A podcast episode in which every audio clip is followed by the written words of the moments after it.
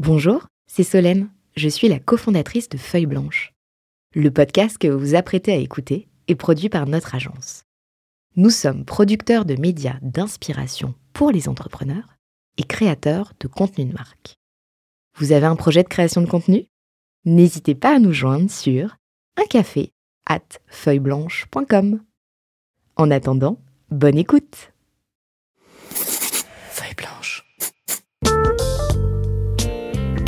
40 nuances de Next. Les champions de la tech française, comme vous ne les avez jamais entendus, animés par Olivier Mathieu, Thomas Benzazon et Solène Etienne. Sa boîte a eu trois vies, on y reviendra. J'ai l'impression que l'entrepreneur qui est avec nous aujourd'hui a également eu trois vies dans sa boîte. Euh, il l'a développé, il a décidé euh, d'en sortir pour mieux revenir, on l'espère. Bonjour Jonathan Azoulay. Salut Thomas, salut Olivier.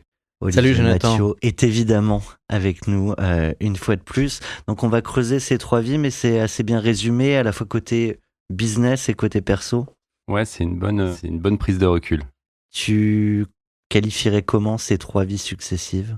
Pour faire un peu de teasing de, de ce qui va suivre. Ben, disons que j'ai créé, j'ai eu la chance de créer euh, Talent.io, donc qui est une, une marketplace de recrutement d'ingénieurs en 2015. On a eu une première vie vraiment centrée autour de, de l'hypercroissance et d'une, enfin, aventure assez phénoménale en termes de succès. Une seconde vie euh, avec des changements stratégiques qui ont, qui a été, qui a plus secoué avec des hauts, des bas, des crises. Et euh, une troisième vie euh, qui a démarré a six mois où j'ai repris les rênes de cette boîte avec un virage stratégique et euh, la volonté de créer euh, un vrai avenir post, euh, post-crise de la tech. Commence par la toute première vie. Oui, mais euh, moi, ce qui m'intéresse aussi, c'est de, de- peut-être de, de mettre un peu en perspective ce marché qu'on on plaisantait tout à l'heure en prenant un, un café. Sur, on appelait ça le future of work. Euh, c'est vrai que le, le marché était bousculé. Et à l'é- à à l'époque où tu lançais euh, Talent.io, moi j'étais euh, président de France Digital aussi. Et on se posait beaucoup la question du, du problème des talents.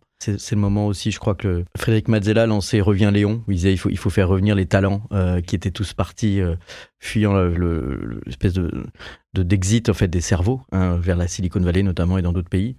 Et donc il y avait une question de marquer l'attractivité parce qu'on était en ce qu'on appelait nous avec Jean-David Chamboredon à l'époque en, taux de chômage négatif, c'est-à-dire qu'il y avait finalement bizarrement beaucoup de chômage chez les jeunes, mais euh, pas assez de jobs euh, à pourvoir dans l'univers de la tech, euh, du développement et globalement du digital.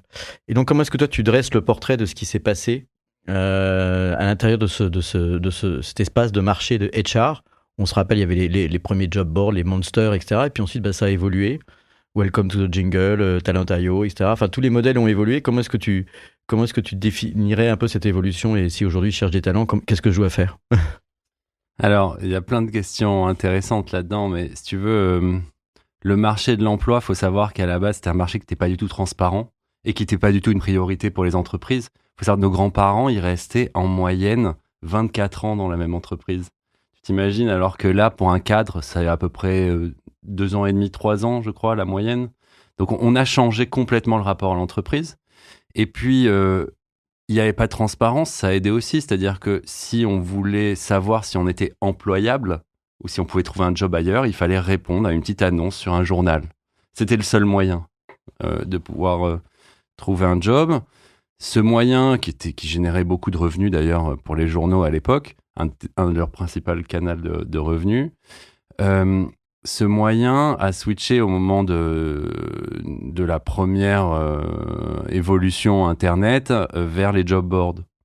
Les job boards sont en fait euh, vraiment le, suivi de, ce modèle de, petites annonces. Et puis ensuite, il y a eu les modèles communautaires qui sont créés, notamment, euh, notamment les réseaux sociaux professionnels et LinkedIn, qui ont remis euh, un- une couche de révolution. Et sur les marchés sélectifs, donc qui était le marché sélectif, c'est le marché des cabinets de recrutement. Il y a eu euh, d'autres formes d'innovation comme les plateformes sélectives de recrutement que représente Talent.io et, et tout un marché. Voilà, donc il y a eu dif- différents euh, niveaux en fait de leviers de, de croissance et de révolution. Ça veut dire quoi, plateforme sélective? En fait, euh, le principe, c'était de dire, bon, un job board, n'importe qui peut, peut postuler. Euh, ça résolvait pas le problème de beaucoup d'entreprises euh, qui cherchaient une forme de sélectivité.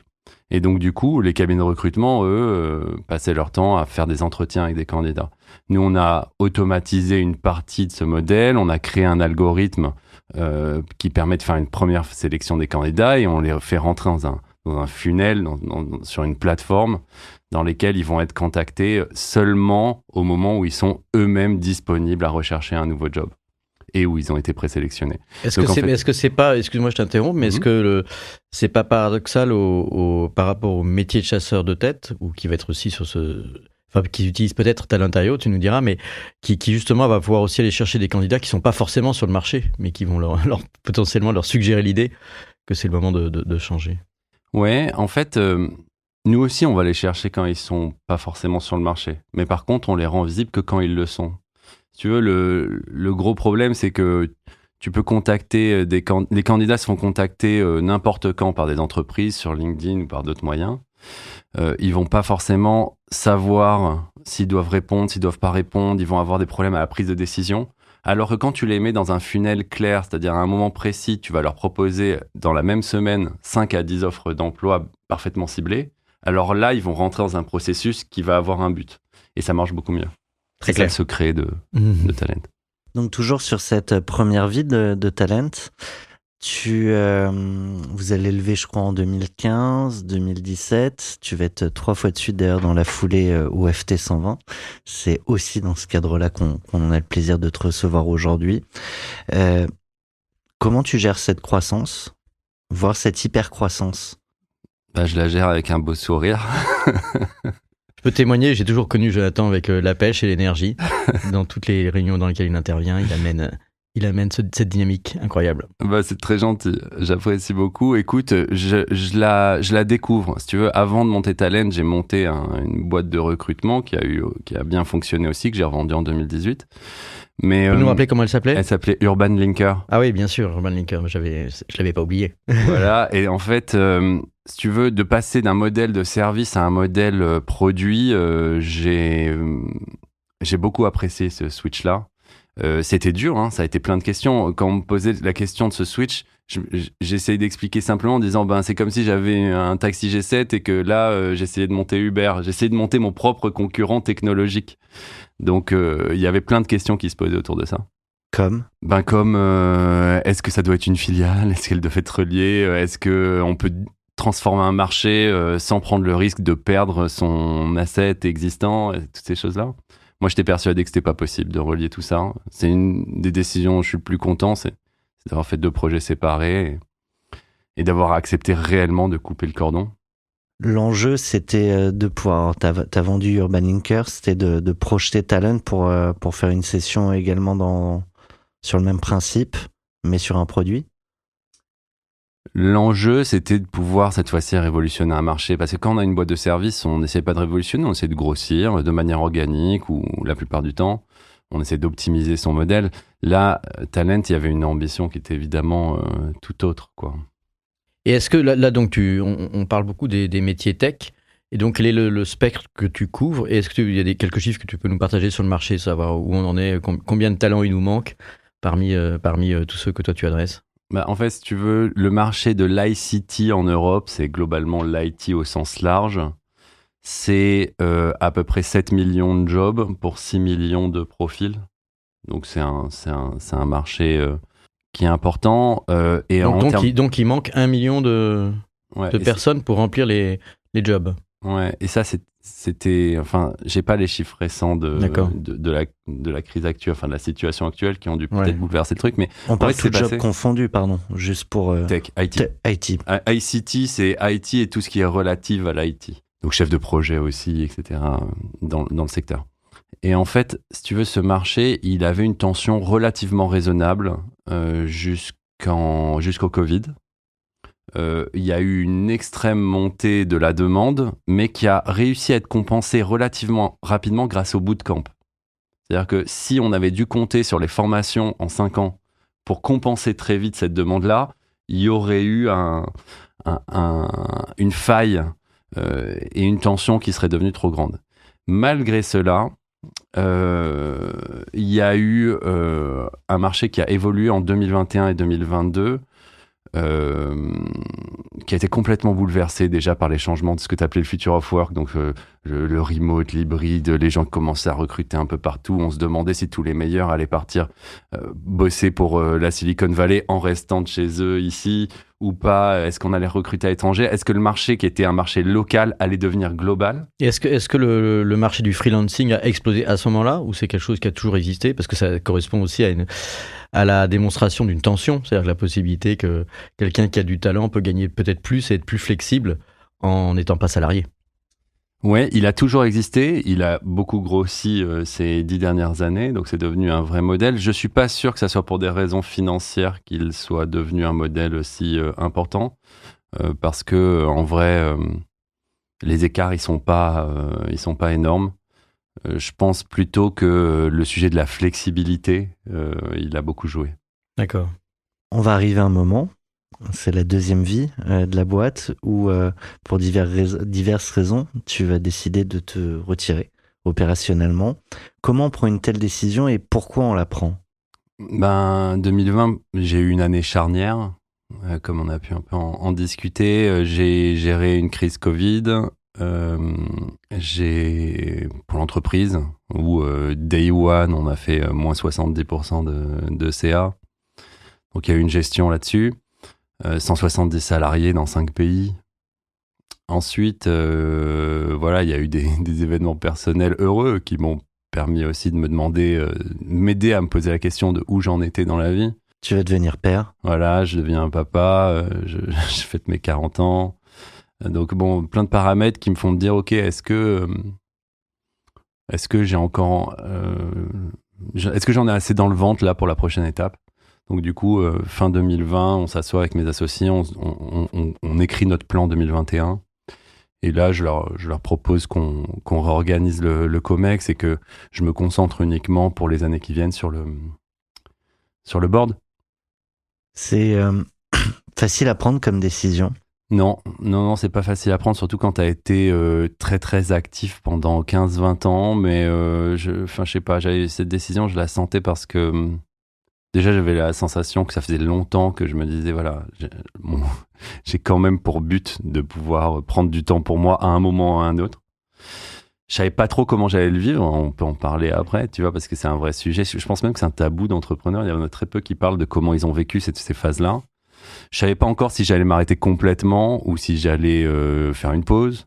Euh, j'avais pas encore ces infos-là. Ce que je savais, c'est que j'avais envie de prendre plus de temps pour moi et que mon quotidien, dans mon quotidien, je prenais moins de plaisir au travail. Et quelles étaient les tâches que tu, que tu aimais faire en particulier avant de, de prendre un peu de recul?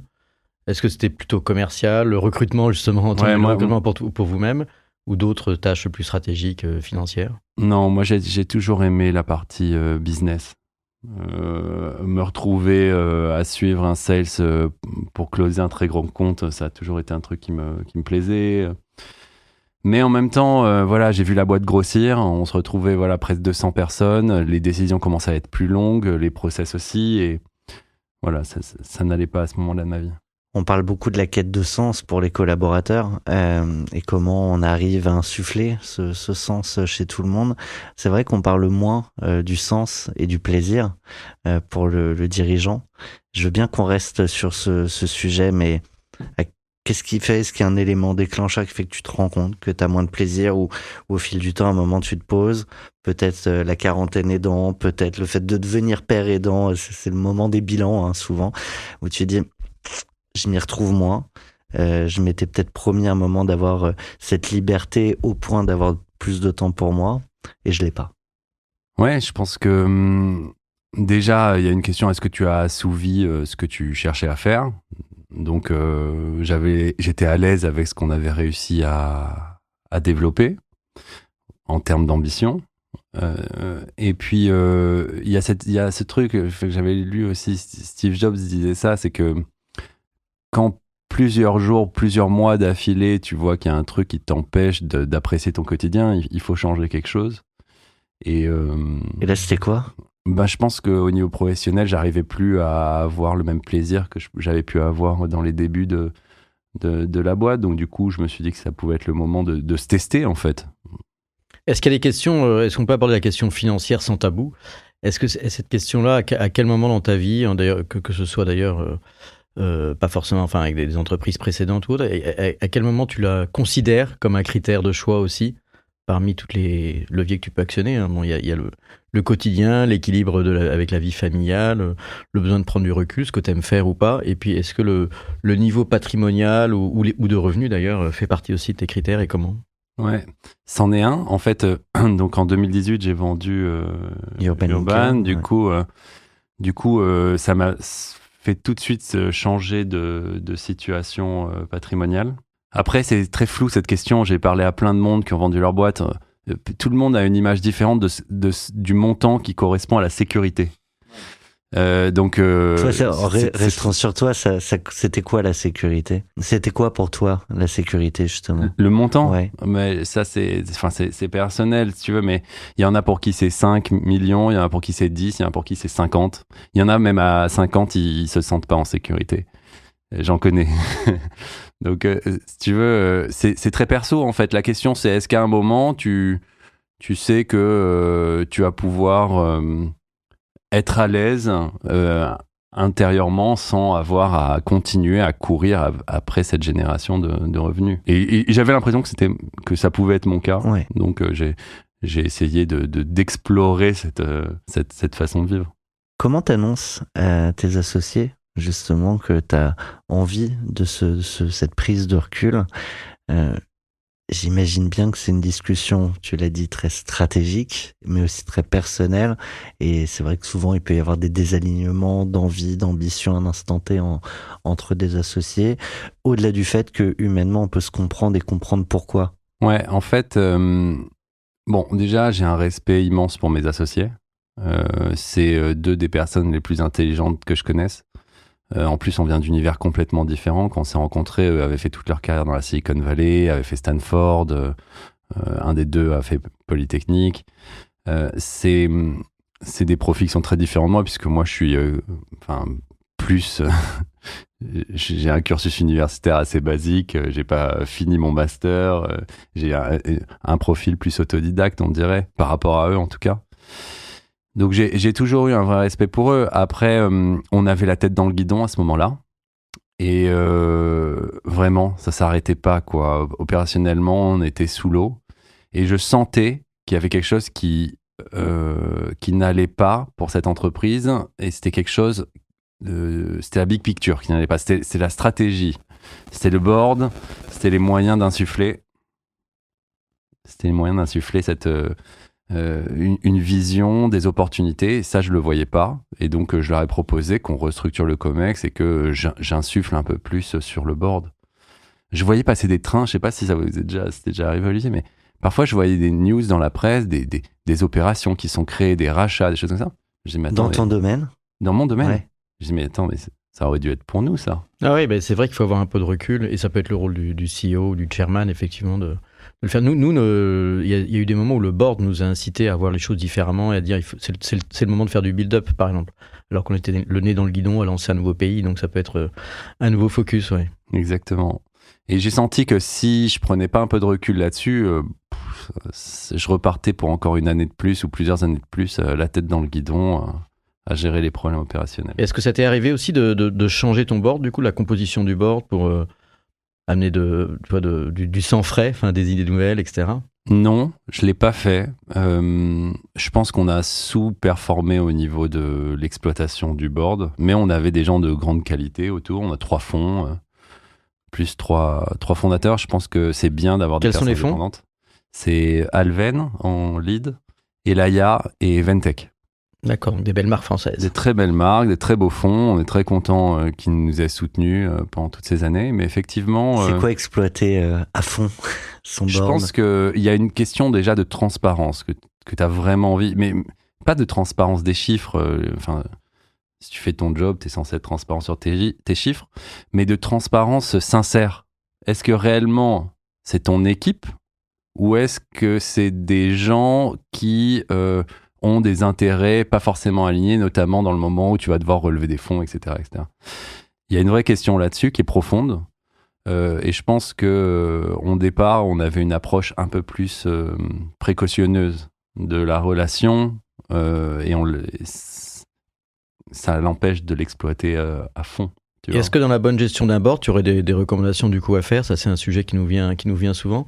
Moi, aujourd'hui, euh, que je suis, je suis devenu VC, enfin donc investisseur, on insiste beaucoup sur la présence de, de board members euh, indépendants, supplémentaires, euh, un ou deux, selon, selon tout, essayer de garder un nombre impair dans, dans le board pour pouvoir, euh, en cas de, de, de vote, pouvoir s'assurer que la gouvernance soit opérationnelle, même si en réalité on vote jamais, jamais rien dans un board, que- enfin, ou alors vraiment en cas de, de crise. Mais c'est toujours intéressant, enfin en tout cas je, pense, mais je voulais avoir ton avis là-dessus, sur le fait qu'il puisse y avoir des board members indépendants. Selon la taille du board, il peut y en avoir un choisi par les investisseurs et un choisi par les fondateurs, ou un seul sur lequel ils se mettent d'accord. Est-ce que toi tu as ça, ou est-ce que tu est-ce que tu as une opinion? Non, on n'a pas ça. Euh, on est sept parce qu'on a fait entrer un CEO, donc trois, trois fondateurs, euh, une CEO et un qui était notre ancienne CFO. Et, euh, et trois fonds, donc on est euh, uniquement interne. Je pense que c'est une erreur. Je pense que c'est bien d'intégrer des gens en plus. No- Enfin, j'aurais tendance à dire que quand on intègre des gens en plus, moi-même je suis au board de, de différentes boîtes. Ouais. Euh, on apporte un œil différent. Idéalement, j'aime l'idée de d'intégrer des personnes qui sont expertes du secteur en question, métier. Oui, mais potentiellement avec une, une, une compétence complémentaire qui peut être le déploiement international ou qui peut être, je sais pas, la, la scalabilité dans ton secteur, mais effectivement avec un lien euh, potentiellement qui répond à un besoin. On peut le voir comme ça. J'imagine plus qu'avoir une euh, un nez métier, une expérience métier pour ressentir euh, si la strat a du va avoir un intérêt pour le marché. Je pense que c'est l'é- l'élément numéro un. Je reste sur cette deuxième phase de vie. Euh, ça consiste en quoi, du coup, ton rôle quotidien euh, pour euh, la boîte, pour Talent? Au moment où on a switché, Ouais, ben il y en avait, il y en avait plus. plus du tout. Il n'y en avait plus. Quotidiennement, non. J'avais quand même quelques levels qui m'appelaient par-ci par-là. Et, et puis, je me retrouvais donc à un board tous les deux mois et demi. Alors bon, t'as déjà vendu ta boîte, donc, euh, mais c'est vrai que souvent, quand on part de la boîte, il y a, il y a un effet de, de vide. Euh, L'agenda est moins rempli, euh, le téléphone sonne moins, le le statut social, si on l'appelle comme ça, bah, c'est plus le même, et tout le monde le vit pas bien. Ouais, c'est compliqué. En fait, c'est pas, c'est pas facile d'appréhender cette période-là. C'est la liberté, mais en fait, Ouais. ouais. C'est, c'est, bizarre parce que, en fait, euh, je sais pas, moi, enfin, je, je- suppose c'est la même chose comme pas mal, certains entrepreneurs. Moi, j'avais, je sais pas pourquoi, j'avais pour but d'arrêter de travailler. M'arrêter, c'était un concept que j'avais depuis petit. Euh, s'arrêter à 40 ans, ce qui s'est passé pour moi. D'où le lien un peu avec le- les questions patrimoniales et l'argent, parce que c'est vrai que c'est quand même aussi l'argent qui permet de s'arrêter, de donner la liberté, quel que soit le niveau. On peut, on peut, on peut vivre chichement, mais il faut, il faut quand même une forme de sécurité à minima si on a des enfants. Exactement. Avec euh, en plus le- la forme de vie que tu veux au quotidien, quoi. Donc s'arrêter, c'est aussi garder le niveau de vie que tu que tu as. donc ça mais- c'est un goal. Mais euh, ouais, ouais, non, c'est c'est quelque chose. Voilà, t'as un goal, et puis t'arrives, t'es dedans, euh, et là, euh, tu te rends compte qu'entre le goal en soi et l'équilibre de vie que t'as besoin pour être bien, ben là, il y a, ça matche pas forcément. Il y a un gap. Il y a un gap. Donc faut faut avoir le temps de comprendre ce qui se passe en toi, euh, de et puis de, de savoir profiter aussi du moment, de de- d'imaginer comment tu vas te recréer cet équilibre de vie. Donc moi j'ai j'ai beaucoup voyagé euh, avec ma femme, avec ma fille. On a fait pas mal de trucs. Je me suis euh, intéressé à plein de domaines. Mon cerveau, j'ai eu l'impression que mon cerveau s'est réouvert aussi. C'est comme si, euh, enfin, quand, quand on bosse beaucoup d'années comme ça sous pression, avec énormément de travail, t'as un cerveau qui devient euh, euh, mono. euh, Ultra focus. ouais, t'es focus quoi. Je tu, veux dire, deviens, tu deviens très bon, mais effectivement sur, sur des sujets un peu en silo. Quoi. Mais Ouais. bien sûr, mais c'est un truc de fou. Moi, je me suis rendu compte après, donc dans la période où j'étais plus tranquille, je me suis rendu compte qu'avant, je pouvais pas parler à quelqu'un plus de 10 ou 20 minutes si ça ne touchait pas un de, De mes près. sujets de près, parce que sinon, je perdais la concentration. Ouais, Tu vois, je, je, je, je, ne l'écoutais même plus. c'est très intéressant. Ouais. C'est c'est quand même fou. Quand ça ait même fou. fin. Et pourtant, ouais.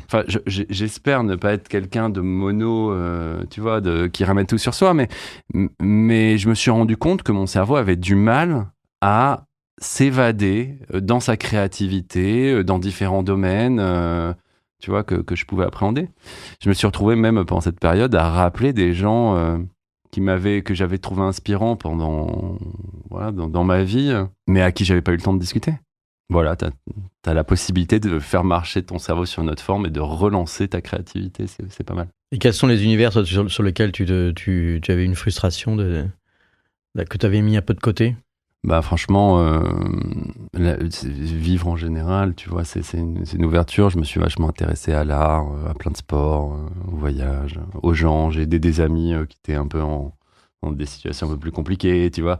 Ce genre de choses que tu peux pas vraiment faire, ou du moins t'as pas la tête pour ça euh, quand tu es euh, dans ton marathon entrepreneurial. Et pourtant, à un moment, la décision de revenir va se présenter. Ouais.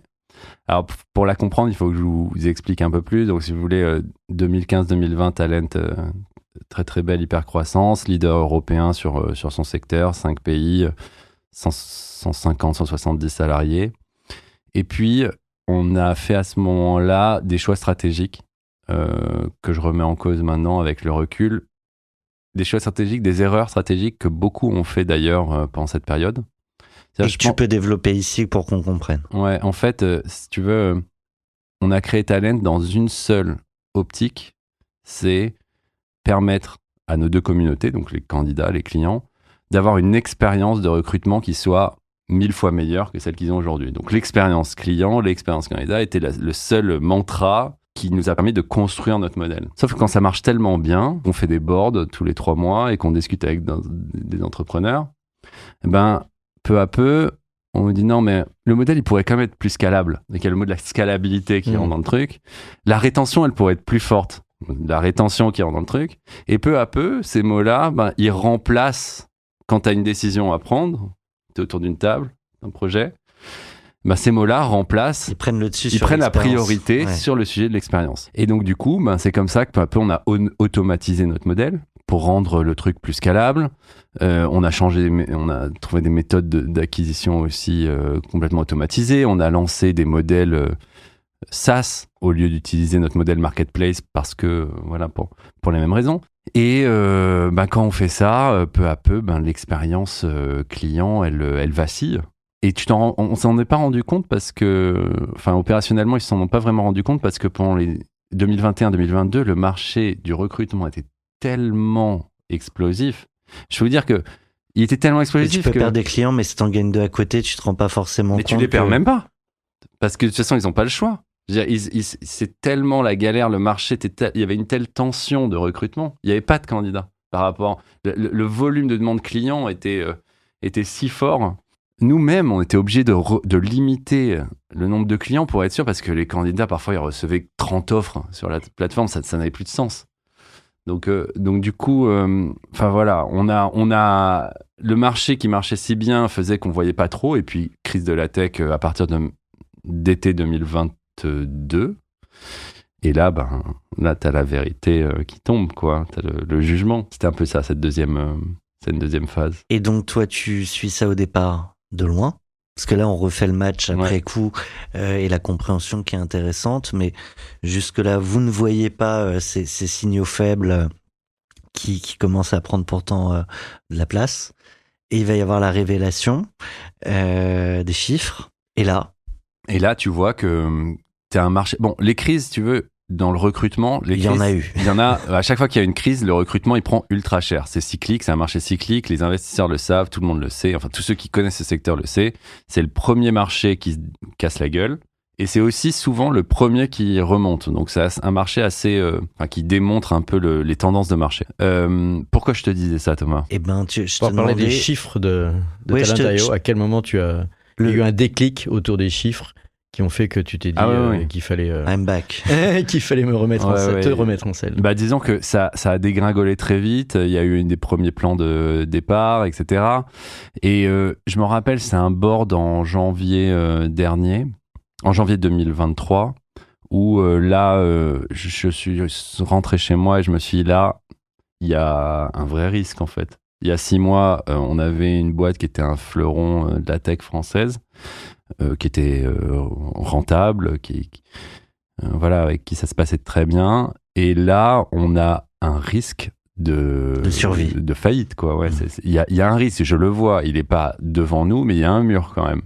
Et donc là, euh, quand tu commences à te poser cette question-là, tu dis, oh, c'est chaud. Et je commence à recontacter quelques C-level, discuter avec mes associés. Et puis, euh, avec ces discussions, je commence à écrire un plan de relance. Parce que je me rends compte que le marché, il, bouge. Moi, je à Est-ce la que, base, est-ce que tu as identifié qu'il y avait du coup des tensions au sein des, des équipes? J'ai des, identifié. diver- des divergences de vues ou qui peuvent être parfois des interpersonnelles ou, euh, juste euh, des façons de voir les choses différentes? J'ai identifié des tensions, mais j'ai surtout identifié que, le- que la boîte était un peu sclérosée dans sa capacité de prise, prise de décision. Comme beaucoup de boîtes qui ont prôné pendant cette grande époque euh, le, le- le modèle participatif, c'est un modèle qui est compliqué en temps de crise. Ouais. Très compliqué. Et là, tu sentais que c'était sclérosé. C'est-à-dire La que- recherche de consensus plutôt que de décision claire, c'est ça? Exactement, mais surtout quand il faut faire des virages très rapides parce qu'on est en crise. Euh, quand on est en crise, les métriques, la data, elle dit plus du tout la même chose, elle dit des choses totalement incohérentes. Je veux dire, il a- n'y a, plus aucune, aucun repère. Donc si t'as pas une personne à la tête qui a une vision, une seule, Bonne ou mauvaise Bonne au ou moins, mauvaise. c'est une- et que tout le monde accepte de suivre, alors une gestion, une gestion de crise, c'est c'est très problématique. Et donc, euh, du coup, j'ai commencé à discuter avec euh, quelques C-level, avec mes associés. J'ai commencé à écrire comme ça un plan de relance parce que moi, à la base, je suis un. Je pense qu'il y a plusieurs types d'entrepreneurs. Moi, je suis ce qu'on appelle un expert. C'est-à-dire que c'est le marché du recrutement. Tu m'en as déjà parlé, Olivier. Moi, Oui. c'est mon truc. Et ça fait, j'ai fait que ça dans ma vie. Par hasard, mon premier job, j'ai trouvé dans le recrutement. Ben, je suis resté là-dedans. Pause. Sinon, ce- si je laisse passer le train, tu parlais des trains tout à l'heure, je pense que ce sera trop tard. Vous avez un message. Mon cher John, la question que je voudrais te poser, c'est savoir euh, quel- comment tu te définis en tant qu'entrepreneur et quelle typologie d'entrepreneur tu es selon toi? Commencer à l'aborder? Ah, ouais, c'est exactement ça. Tu as bien, tu as Ouais. bien chauffé. T'as, entendu la voix de qui c'est? Non, j'ai pas C'est, reconnu. c'était c'est Jean Ah, c'est Jean. euh, je- je- Il y, je- avait un peu de je qu'on il peut-être sur un kite. Euh, écoute, euh, ben voilà, j'étais en train d'y répondre. Euh, je pense que je, suis dans la catégorie des experts. Euh, je suis pas dans la catégorie des analystes, des consultants, des, des. Je sais pas si je suis un visionnaire, mais en tout cas, voilà, je connais un marché, je sais comment il fonctionne, je sais ce que les gens attendent, je sais ce qui va pas, ce qui est cassé, et ça fait euh, 15 ans que que je que je le sonde.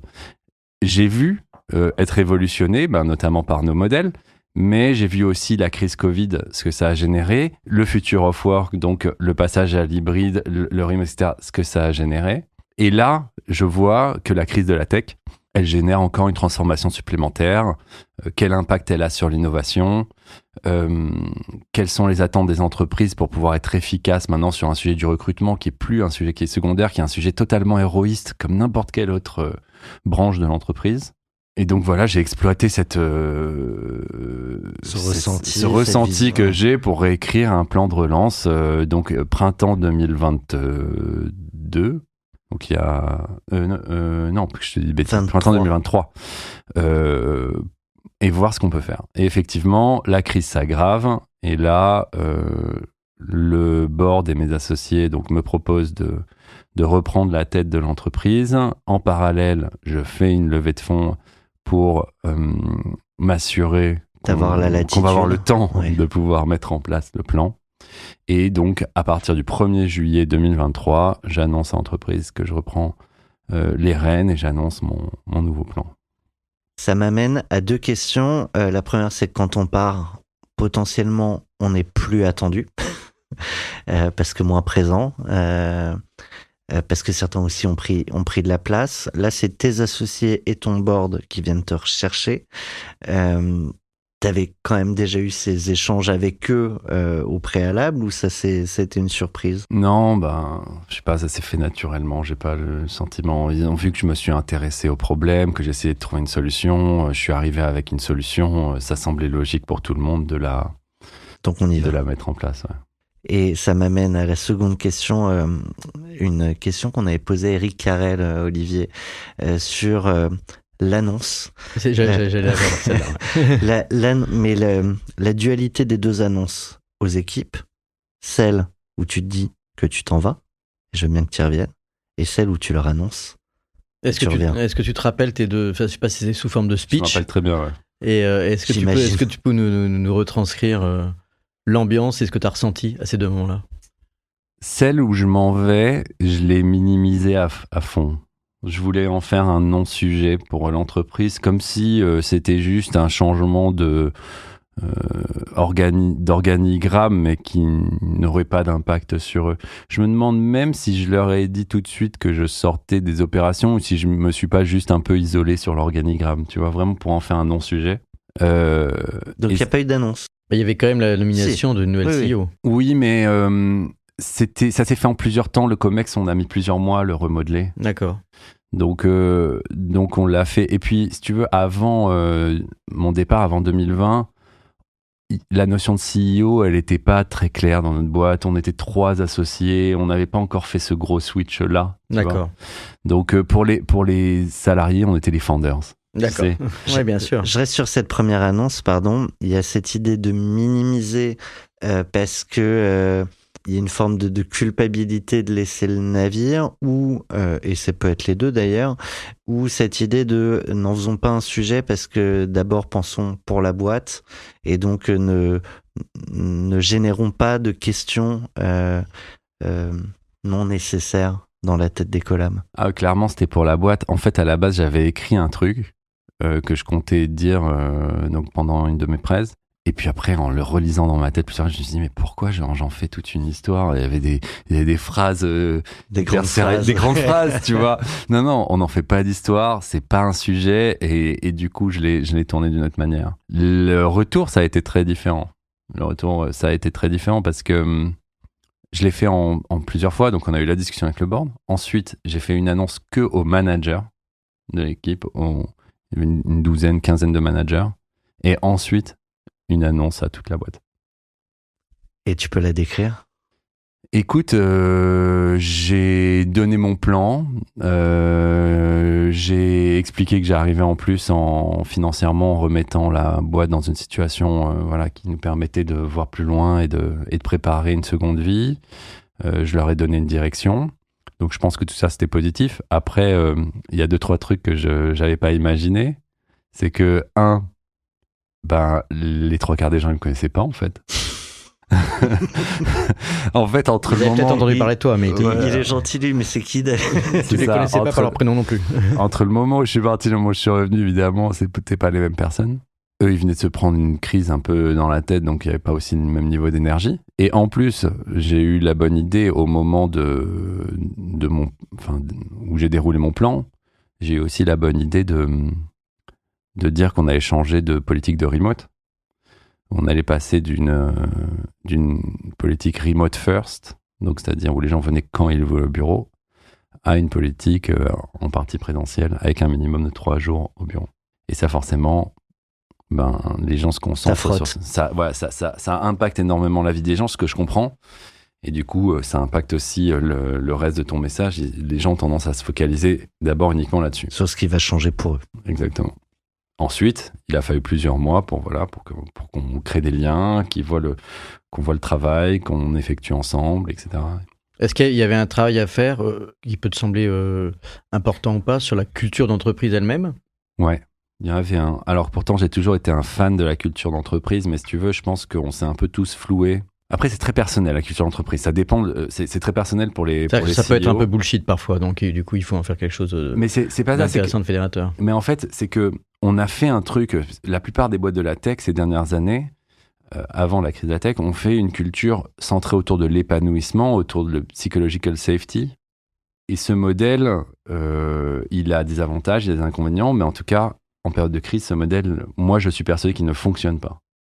Euh, Il faut un modèle beaucoup plus straightforward, beaucoup moins participatif, beaucoup plus euh, euh, engageant. Et je pense que c'est assez dur de trouver de l'engagement, de la motivation quand on est sur un modèle euh, plus participatif en format de crise. Comment tu le vends ça aux équipes? Parce que en face, il reste la concurrence et tout le monde n'a pas fait ce move. Ouais. Donc c'est faut convaincre. Faut convaincre, faut être prêt à, à ce que ça colle pas, et faut le faire avec finesse.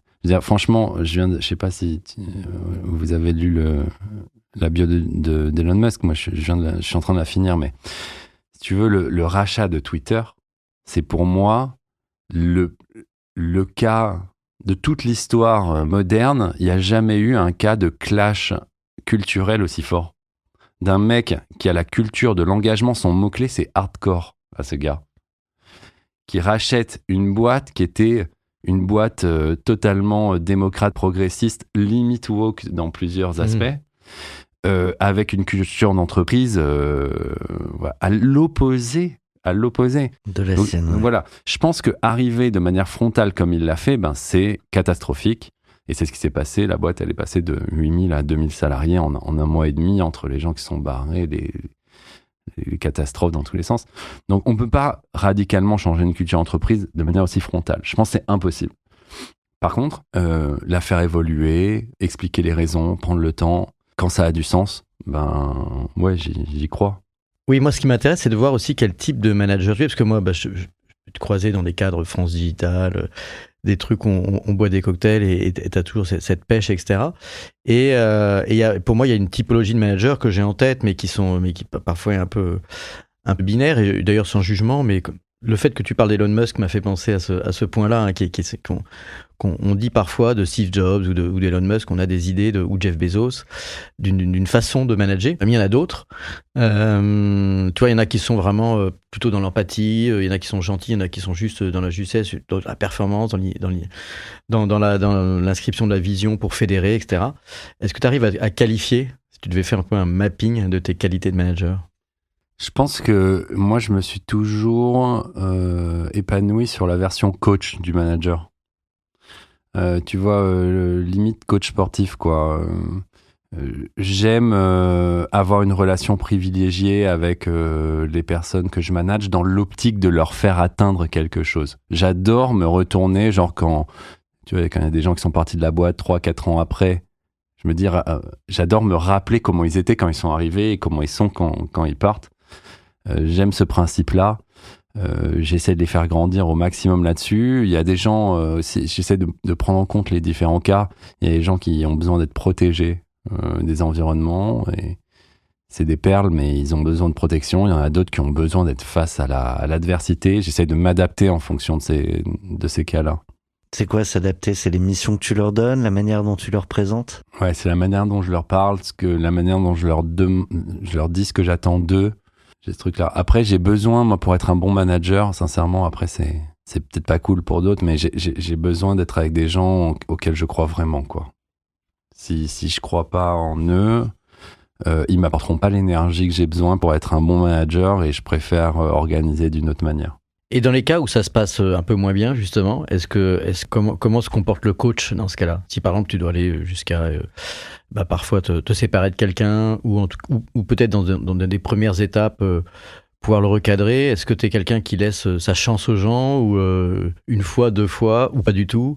À quel moment tu interviens, quelle, avec quelle réactivité? Écoute, j'essaye d'avoir le maximum de réactivité. Nous, chez Talent, on a beaucoup exploité la culture du feedback.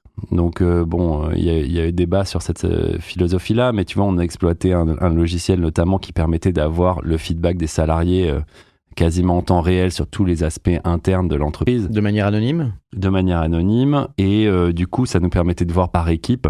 Enfin je trouve ça magique parce que on- enfin on avait une visibilité objective de, de la qualité d'un manager. Parce qu'avant c'était quand même très subjectif hein, je veux dire Ouais. sa relation avec toi euh, permettait de voir si lui était bon avec ses équipes donc Ouais. euh, maintenant euh, a- avoir un- une remontée de l'équipe ça, ça permet de, de, jau- de jauger vachement sur ce truc là Ensuite, ouais, je pense pas que je, suis un- je sois un manager Elon Musk style, quoi. Tu vois, je comprends, franchement, ça a un intérêt.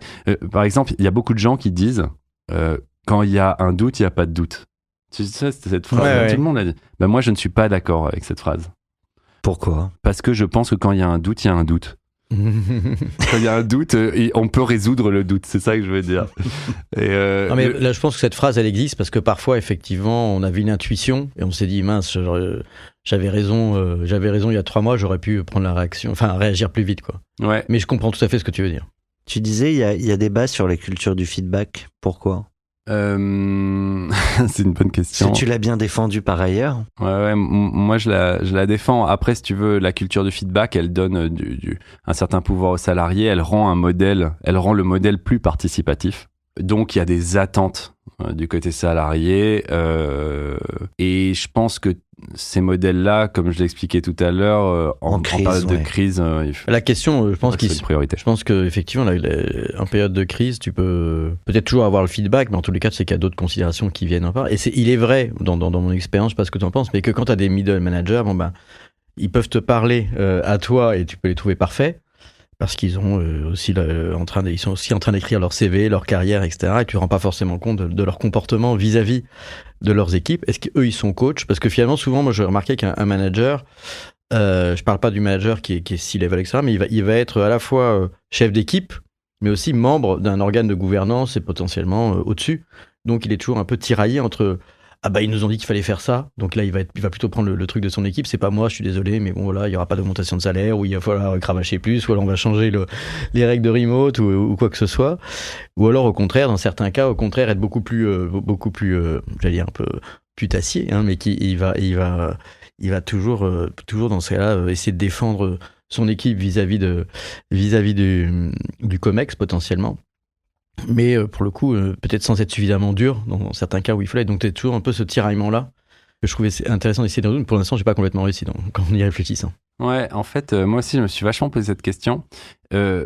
En fait, dans le rôle du manager, sa relation, qu'il ait une relation privilégiée avec son équipe, ça fait sens. C'est logique. Il essaie de leur faire atteindre des choses.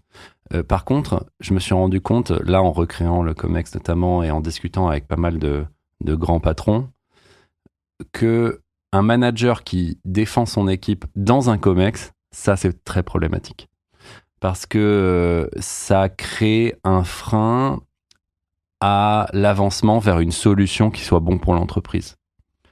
Et euh, je pense qu'il faut, enfin moi en tout cas, euh, dans mon dernier COMEX, j'ai demandé à chacun d'être clair sur ce sujet-là. On est là, les membres du COMEX sont là pour aider donc déjà l'exécution de la stratégie du board, ça c'est évident, c'est la définition du COMEX. Mais pour ça, euh, il faut privilégier les solutions qui sont bonnes pour l'entreprise et non pas les solutions qui sont euh, positives ou négatives pour euh, telle ou telle équipe. Sans transition. tu as parlé de, euh, de cette nouvelle roadmap que tu as écrit. Euh, D'abord dans ton coin, puis présenté, puis donc tu reviens aux manettes. Et, euh, et donc bah, c'est une nouvelle ère pour Talent. Euh, je te propose de lancer cette nouvelle ère avec une nouvelle question. Vous avez un message. Bonjour Jonathan, c'est Étienne de Madines. Euh, Talentayo, c'est l'aventure d'une vie. Tu as repris les rênes récemment. Et aujourd'hui, ton pari est de miser sur les fonctions commerciales. Est-ce que tu peux nous expliquer pourquoi ce virage aujourd'hui? Merci pour la question. Euh, en alors- mouvement. Il a bien fermé la porte Ah derrière ouais, lui. ouais, pas mal. Le background. Euh, en fait, le, le lancement euh, de sales, donc de la fonction commerciale sur Talent, c'est, elle fait, il fait partie d'une stratégie un peu plus globale. Donc, euh, il y a trois choses que j'ai euh, lancées. Euh, la première, euh, dès que je suis rentré, c'est re- m'assurer que le seul focus c'est l'expérience client, notamment. Et donc, on a euh, restructuré tout le funnel, tout le- tous les échanges avec les clients pour être sûr que là, cette fois-ci, on retourne dans un modèle qui soit premium qui nous différencie au maximum de LinkedIn. Quand tu vas sur LinkedIn, tu as un profil candidat. Quand tu vas sur Talent, tu as tous les détails, ce qu'on appelle du deep recruitment, c'est tous les détails qui te permettent de savoir tout de suite si oui ou non le profil il va fitter avec toi. Et tu as juste un clic à faire pour être sûr que la personne tu as reçue en entretien. Donc le but, c'est vraiment qu'on dé- débrouche complètement ce, ce- ce sujet-là. Ça, c'est pour le, le, premier stade, je pense, qui était le plus important dans cette nouvelle roadmap. Le second, c'est la diversification. Pourquoi la diversification? Ben, Déjà parce que on a un asset client de plusieurs milliers de clients, il n'y a pas de raison de ne pas pouvoir leur proposer autre chose. Et puis parce que la crise de la tête, le principal problème qu'elle a généré, c'est de euh, stopper l'innovation. Vous allez dans différents boards. Olivier, toi, tu dois avoir pas mal de boards. La plupart des décisions qu'il y a eu l'année dernière, c'était bon, on va stopper euh, l'innovation. Donc, entre parenthèses, on arrête de recruter des devs. Et on va quand même soutenir un peu le revenu pour être sûr que ça tienne. Donc, on va recruter quelques commerciaux. Mm. Voilà, ce truc-là, je l'ai entendu dans pas mal de, de- de cas. Donc, du coup, ça m'a mis à l'aise à l'idée de dire bon, bah, la diversification, on va la démarrer avec les sales. Et quand je dis sales, c'est tous les métiers euh, relatifs au- à, ça. Et à aucun moment une entreprise s'arrête de vouloir vendre. Ben, sinon, elle s'arrête tout court. C'est un peu risqué. Et le dernier point qu'on annonce, euh, ben, qu'on va annoncer d'ailleurs cette semaine, bah tu vois, on avait un Ouais, truc ouais. à annoncer. En fait, euh, c'est la partie service. En fait, je suis persuadé que euh, pendant là ces dix dernières années, on s'est tous battus pour essayer de transformer un modèle qui était un modèle de service en un modèle produit pur.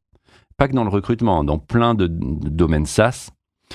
Et c'était sympa, ça a aidé euh, pas mal d'entreprises, mais ça n'a pas créé une transformation où l'humain est devenu optionnel. Je pense que, euh, en fait, c'était un leurre de croire qu'on allait transformer euh, un modèle, mais par contre, je pense que là, on rentre dans une phase où l'hybride, comme pour le travail, va être clé. Et donc, du coup, on lance une offre, notamment de, de RPO. Alors, le RPO, c'est le- les recruteurs externalisés. Euh, vous pouvez avoir accès à des recruteurs seniors, autonomes, externalisés, qui viennent en mission euh, un mois, deux mois, un an.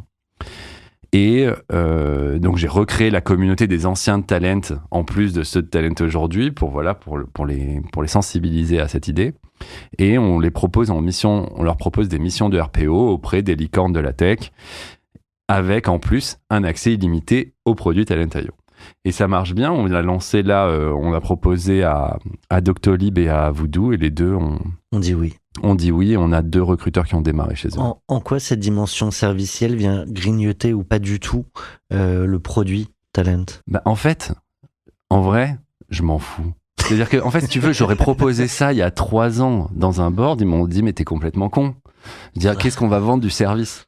Euh, On est une, une boîte produit. Le seul objectif, c'est la scalabilité. Et ben là, je m'en fous en fait. Ce qui m'intéresse, c'est on- d'être sûr qu'on a la meilleure expérience possible et que, et que ça fit avec les attentes. En tout cas, là, c'est un peu tôt pour voir justement si Doctolib ou Voodoo vont utiliser les deux. Mais quand bien même tu le projetterais et ça, ça viendrait grignoter, tu t'en fous. Ouais, mais mais dans, ce, dans, partie du dans- jeu. dans ce cas, c'est une, une nouvelle offre avec un, un go-to-market différent qui fait que, que tu proposes euh, un recruteur en quelque sorte, enfin ou plusieurs. Mais euh, donc, euh, indépendamment de l'abonnement ou, de, ou, du, ou du paiement euh, au software? Non, bah en fait, si tu veux, le software à l'année, hein, quand on le vendait sur des grosses boîtes qui recrutent beaucoup, on le vendait en illimité sur l'année. D'accord. Donc voilà, c'était plusieurs dizaines de milliers d'euros, tu vois, ça, voilà, il- il- ça pouvait créer de la friction. Là, en l'intégrant et en, a- en rajoutant juste un petit markup sur le prix euh, journalier du, euh, du, du RPO, ben, déjà, ça passe beaucoup plus, de manière beaucoup Ouais. plus fluide pour les entreprises et puis pour nous, ça, ça intègre un service complet, en fait. Moi, je pense que c'est très smart. Ah, merci. Parce que je crois aussi que j'entends plusieurs, euh, plus- dans plusieurs cas, effectivement, bah, cette hésitation produit, projet, etc. Et, euh, et tout le monde a rêvé du product scalable, etc. euh, en permanence.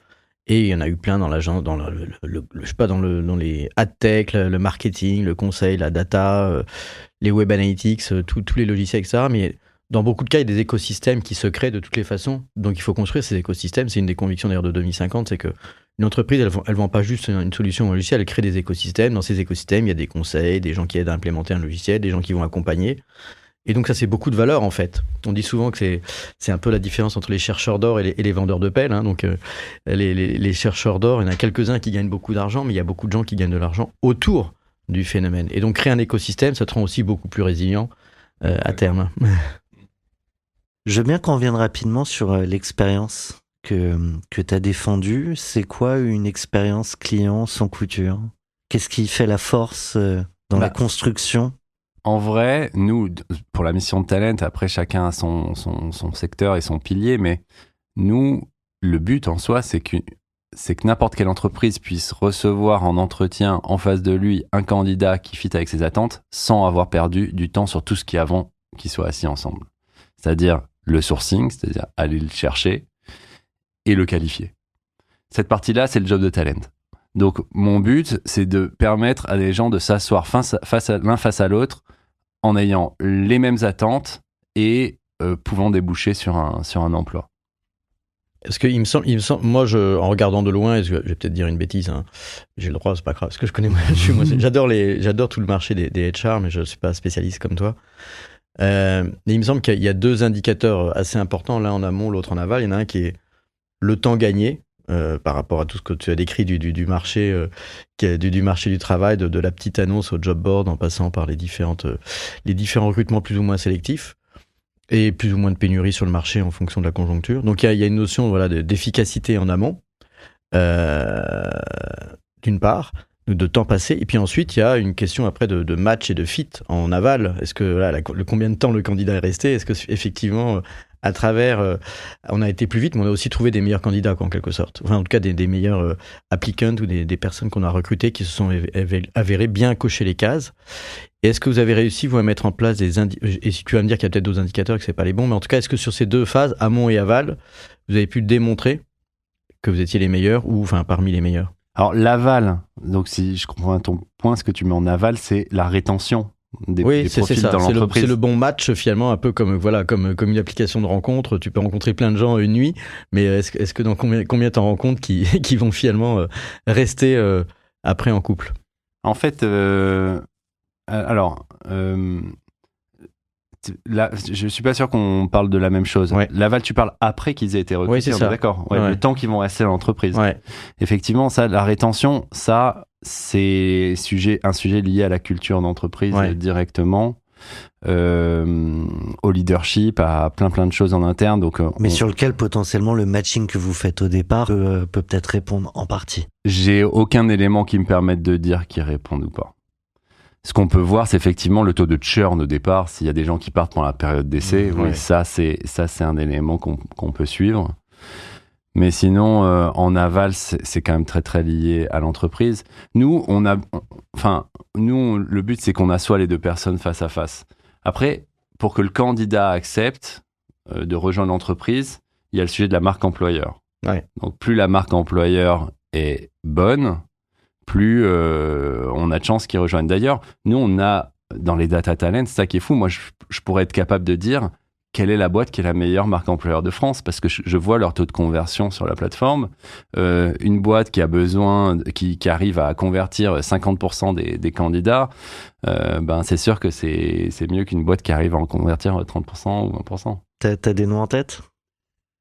Non, même pas. je l'ai pas regardé. Je l'ai pas regardé depuis longtemps. Bon, bientôt le baromètre. Euh, pour recruter, pour bien recruter, euh, donc on l'a compris, soit on utilise Talent, soit on se débrouille euh, avec ses petites mains. Euh, Qu'est-ce qu'il faut regarder? Qu'est-ce qu'il faut regarder chez un candidat pour s'assurer euh, que ça va matcher? Ben, en fait, il y En a fait, toujours eu un. Dévoile-nous un petit peu de la secret sauce Talent. Ouais, en fait, de toute façon, d'ordre général, dans le recrutement, il y a toujours eu deux paramètres euh, qu'il est important de, de savoir décrypter le paramètre des hard skills et le paramètre des soft skills. Donc, il y a ces, ces deux choses-là. Il y a beaucoup. à l'époque, on se concentrait uniquement sur les hard skills, on s'est rendu compte que ça fonctionnait pas. Euh, maintenant, surtout avec le sujet du turnover, euh, on est rentré dans le sujet des, des soft skills. Et donc, euh, et donc voilà, c'est c'est deux, deux sujets-là à creuser. Pardon, il y a une petite interruption à cause de moi parce que je réalisais que mon téléphone n'était pas sur mode avion et que ça pouvait être une Ah perturbation. pardon, c'est. Je C'était comprenais pas d'où j'avais ce, d'où j'avais Ouais, ce ouais. truc. Non, non, mais c'est voilà. Comme, comme, quoi- comme quoi le mode avion, ça, ça doit gêner aussi dans les cockpits des, des, des pilotes. Ouais, c'est possible. Bah écoute, on va donner euh, le pilotage complet euh, de l'avion France à notre invité.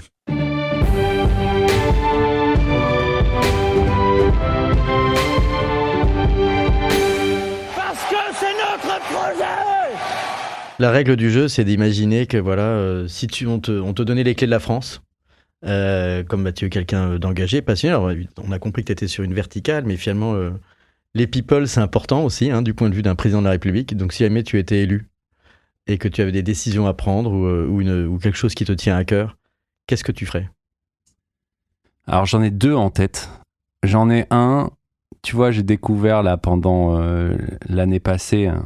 Bon, on n'a pas eu le temps de finir la troisième vie, mais là d'ailleurs, on sort de la zone rouge, donc euh, euh, les, la stratégie commence à payer, c'est une très bonne chose. Mais si tu veux, pendant l'année passée, je me suis rendu compte à quel point euh, les réductions d'effectifs euh, généraient euh, des, grandes difficultés aux entreprises déjà en difficulté, des difficultés juridiques, des difficultés financières. Euh, et moi qui ai toujours été euh, assez euh, défenseur du modèle français sur le, la protection du salarié, je pense qu'il y a des choses qui n'ont pas été bien pensées et bien structurées dans le cadre des, des Des boîtes crises, qui sont en difficulté. En cas de licenciement économique ou de plan social, par exemple? Ouais, ouais. En fait, il faut à ce moment-là comprendre que une boîte qu'on sauve, c'est un bien, un bien euh, global qu'on sauve et et des, futurs, et des futurs emplois potentiellement. Exactement. De- C'est effectivement pour ce point-là que je dis ça. Et, et je pense que l'État n'en a pas conscience sur les règles qui sont euh, structurées financièrement. Elles, elles, elles impactent énormément des boîtes qui sont déjà en difficulté. Et Et, tu penses à des choses plus co- concrètes qui te viennent à l'esprit? Enfin, bah, je pense en fait qu'il faudrait y avoir un modèle euh, qui permette de pouvoir, aux entreprises qui peuvent justifier réellement une vraie difficulté, de pouvoir euh, restructurer euh, dans des conditions financières qui sont relativement acceptables ou en tout cas qui leur permettent d'éviter la liquidation. Et je pense que ce truc-là, il a été, il a été très mal pensé. D'ailleurs, euh, tu vois bien sur les licenciements économiques, euh, le, le, le modèle financier, euh, il est, il est catastrophique, quoi. Ça peut coûter cher, ouais. Après, bon, effectivement, il y a toujours la question du point de vue des salariés. Qu'est-ce qui, qui permet, du point de vue du marché du travail, d'avoir davantage de flexibilité pour que l'ensemble se détende un peu Parce que la situation est dramatique aussi parce que le, probablement des deux côtés, il y a un problème. Tout à fait. Mais tu sais, euh, ça serait pas si compliqué que ça de restructurer un peu ça parce que le, le modèle du licenciement économique, euh, les salariés sont indemnisés donc trois mois euh, et arrêtent de bosser au bout de huit jours. Et ces trois mois-là, ils sont euh, fatals pour une entreprise en difficulté. Un licenciement pour faute, c'est trois mois et t'arrêtes de bosser au bout de trois mois. Donc c'est plus, c'est plus compliqué pour l'entreprise qu'un licenciement pour faute. Et C'est ça un n'a pas paradoxe. vraiment ouais. d'intérêt, Ouais, c'est un paradoxe. C'est ouais. c'est un peu illogique.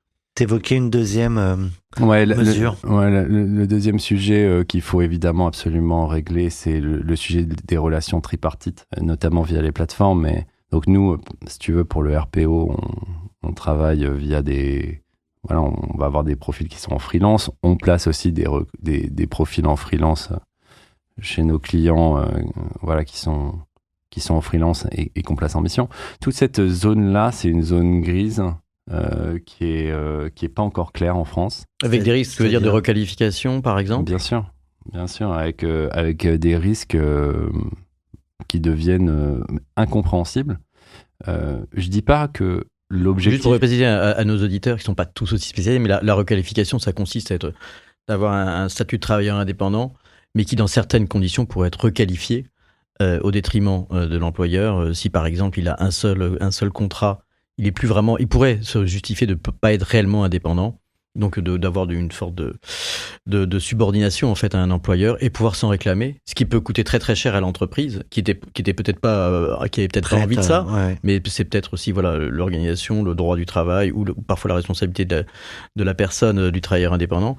Et il pourrait ensuite du coup réclamer bah, du coup toutes les charges sociales associées, les congés payés ou autres qui auraient été rétroactivement euh, l'objet d'un contrat de travail. Et même s'il ne réclame rien, l'État, l'URSSAF, peut à tout moment euh, décider de, de réclamer.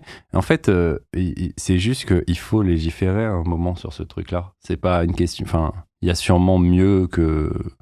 Je, je défends même pas une cause. Euh, je dis juste à un moment, il faut éclaircir. Il faut savoir donc sur faut- quel terrain on joue. Exactement, il faut éclaircir parce que tant qu'on ne sait pas, on ne peut pas investir, on met un pied, on enlève un pied, on est zone grise, on, on paye euh, énormément des avocats pour euh, donner une analyse, puis un autre cabinet d'avocats pour donner une seconde analyse, etc. etc. Donc euh, ça, enfin, je pense que personne n'est gagnant de, de- de cette situation. Le flou, ça sert euh, rarement. Ouais.